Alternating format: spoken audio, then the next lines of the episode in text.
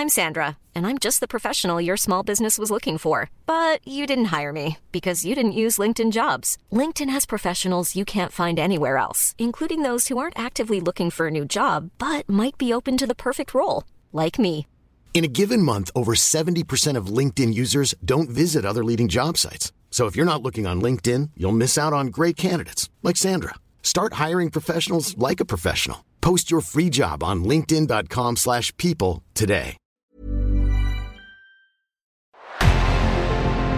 En revenant à la lampe à huile, je ne crois pas au modèle Amish. But there is one more thing. Don't try to be too smart. Pay taxes when, when you have to pay taxes.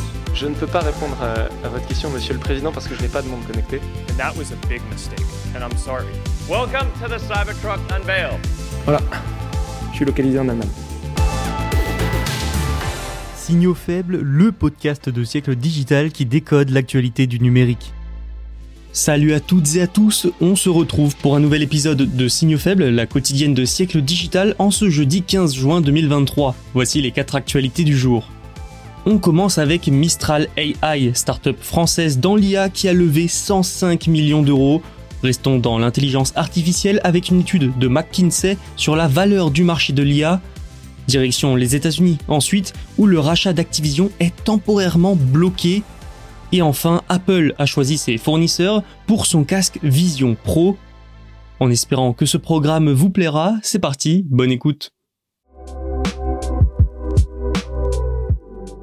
On commence donc avec Mistral AI. Alors Mistral AI, c'est une startup française. Elle développe des modèles de langage et des outils à base d'intelligence artificielle pour les entreprises. Et elle a été créée il y a un mois seulement par des anciens de Meta et de Google. Et la jeune pousse vient donc de lever 105 millions d'euros, un record pour une startup de la French Tech. Pas mal hein, en seulement un mois d'existence. Mais ça montre aussi et surtout à quel point l'IA attire de l'argent et des investisseurs. Selon les informations de nos confrères de Les Échos, l'entreprise est ainsi valorisée à 200 millions d'euros. La levée a été menée par le fonds de capital risque américain Lightspeed Venture Partners. Vous y retrouverez aussi Xavier Niel, Rodolphe Saadé ou encore Eric Schmidt qui n'est autre que l'ex-PDG de Google. Alors tout ça, c'est impressionnant, oui, mais en réalité, ce n'est pas grand-chose comparé à OpenAI et à ses milliards de dollars récoltés. Et puis Mistral AI ne fait pas vraiment la même chose que la société américaine. La française développe des grands modèles de langage, des LLM, qui sont entraînés sur des quantités de données faramineuses. Il travaille aussi sur des outils qui permettent de les intégrer dans les entreprises. Mistral a également recours à l'open source, contrairement encore une fois à OpenAI. L'objectif n'est donc pas du tout de développer un chat GPT bis. L'un des principaux défis pour Mistral sera de trouver prochainement un modèle économique. En attendant, les 105 millions d'euros récoltés serviront à payer les ingénieurs et les infrastructures, dont le fournisseur cloud. Selon les trois fondateurs, la première version est attendue pour début 2024. Alors vont-ils y arriver, à s'imposer dans ce secteur de plus en plus concurrentiel? L'avenir nous le dira, mais en tout cas, les trois fondateurs ne sont pas n'importe qui. Arthur Mensch, le patron, est un ancien de DeepMind qui appartient à Google. Timothée Lacroix et Guillaume Lample, ses deux partenaires sont des anciens de Meta, spécialisés dans les grands modèles de langage. S'ajoutent à eux de très beaux profils, dont Cédric O, ancien secrétaire d'État de la transition numérique durant le premier quinquennat d'Emmanuel Macron. Les cofondateurs d'Alan font également partie de l'aventure. La France et ses startups sont donc bel et bien lancés dans la course à l'IA. Restons dans l'intelligence artificielle. Selon un rapport du cabinet de conseil McKinsey, l'intelligence artificielle générative devrait ajouter 4400 milliards de dollars de valeur à l'économie mondiale chaque année. L'IA générative, vous connaissez, notamment grâce à son plus grand représentant, ChatGPT. Selon le rapport, cette technologie d'IA générative peut faire gagner jusqu'à 70% de temps de travail pour un employé, ce qui augmenterait forcément sa productivité. Donc au-delà des ventes d'outils et d'IA, il y a aussi les gains de productivité à prendre en compte dans la valeur de ce marché. McKinsey avait précédemment prédit que l'IA automatiserait la moitié de tous les travails entre 2035 et 2075, mais la puissance des outils d'IA générative, qui ont littéralement explosé depuis fin 2022, a accéléré ces prévisions. Elle table désormais sur du 2030-2060. Le rapport de McKinsey est l'un des rares à quantifier l'impact à long terme de l'IA générative sur l'économie. Mais en pleine course mondiale à l'IA, ce genre de travaux devrait se multiplier. Surtout que vous n'êtes pas sans savoir que les outils à base d'IA générative ont lancé plus d'un débat.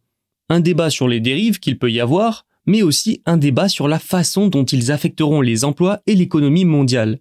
Les IA vont-elles faire augmenter le taux de chômage en prenant le travail de millions de travailleurs? Vont-elles simplement augmenter la productivité de ces travailleurs? Ce genre de rapport peut nous permettre d'y voir plus clair.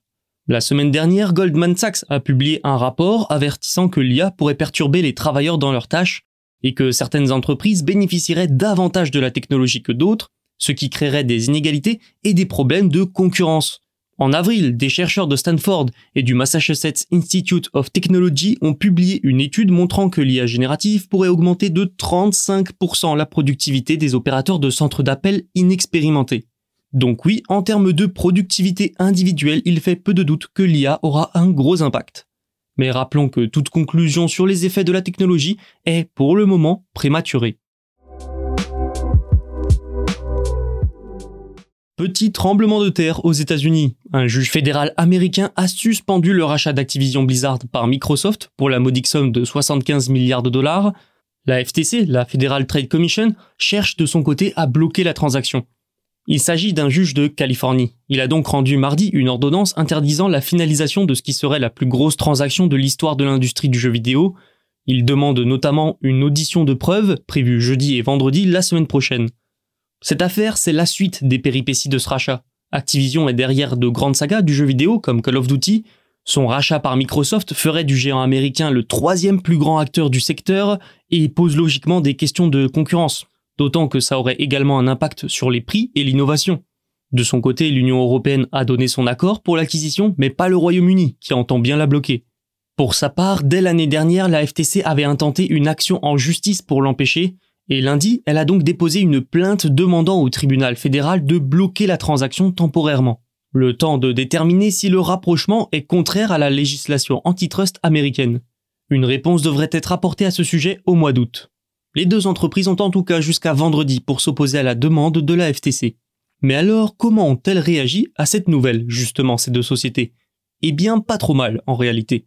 Elles trouvent même que cette décision est bienvenue. Ça peut paraître étrange, mais selon elle, ça ne va faire qu'accélérer la procédure d'examen du rachat et donc arriver à une conclusion plus rapidement. Reste que ça montre que la position de la FTC n'a pas vraiment changé, convaincre cette autorité, voilà peut-être le plus grand défi de Microsoft. La présidente de la FTC, Lina Khan, nommée par Joe Biden, est très active dès lors qu'il s'agit d'enquêter sur des géants technologiques. Il faut donc s'attendre à de nouveaux rebondissements dans les mois à venir sur ce rachat, mais Microsoft semble toujours optimiste. Ça y est, Apple a choisi ses fournisseurs pour son casque de réalité augmentée, le Vision Pro. Le fabricant chinois Luxshare, déjà important fournisseur d'AirPods, qui a également remporté des commandes d'iPhone 15, devient l'assembleur du Vision Pro selon une analyse du cabinet de conseil local Velsen XR. Selon lui, sept entreprises continentales serviront de fournisseurs au casque Vision Pro d'Apple. Vous retrouverez ainsi Cowell E Holdings, Shenzhen Disay Battery Technology, en plus donc de Luxshare. En quoi c'est notable, me direz-vous? Eh bien, ce sont des fournisseurs chinois. Ça montre donc qu'Apple a toujours confiance dans la Chine et ses capacités de production et de distribution. Nous parlons souvent dans signaux faibles des entreprises américaines, surtout Apple, qui peu à peu délaissent la Chine.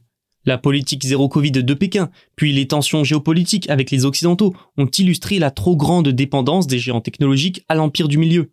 Le Vietnam, la Thaïlande, mais surtout l'Inde accueillent donc ces déçus de la Chine. Apple mise justement de plus en plus sur l'Inde. Il était donc possible que ce soit le sous-continent qui accueille la production du Vision Pro. Mais que nenni. Ce sera la Chine qui reste le premier partenaire d'Apple. Toutefois, notons que les fournisseurs taïwanais sont majoritaires dans cette production, puisqu'il n'y en a pas moins de 11. Le plus connu d'entre eux étant le géant des puces TSMC. Alors dans cette production, on trouve d'autres sociétés, hein, comme le coréen Samsung et le japonais Sony. Mais taïwanais et chinois sont majoritaires. D'ailleurs, petite anecdote, l'analyse de Velsen XR qui nous apprend tout ça a calculé aussi le coût de production du casque. Le Vision Pro coûte donc 1590 dollars à produire et il est vendu 3500. Bref, retenons surtout que cette fois, pour ce nouveau produit phare et présenté comme révolutionnaire, ce n'est pas l'Inde qui a été choisie, mais la Chine. L'Empire du Milieu n'a pas dit son dernier mot.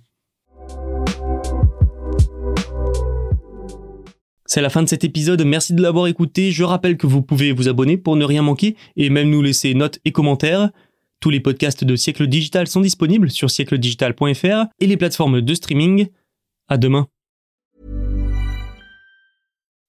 When you make decisions for your company, you look for the no-brainers. If you have a lot of mailing to do, stamps.com is the ultimate no-brainer. Use the stamps.com mobile app to mail everything you need to keep your business running with up to 89% off USPS and UPS. Make the same no-brainer decision as over 1 million other businesses with stamps.com. Use code PROGRAM for a special offer. That's stamps.com, code PROGRAM.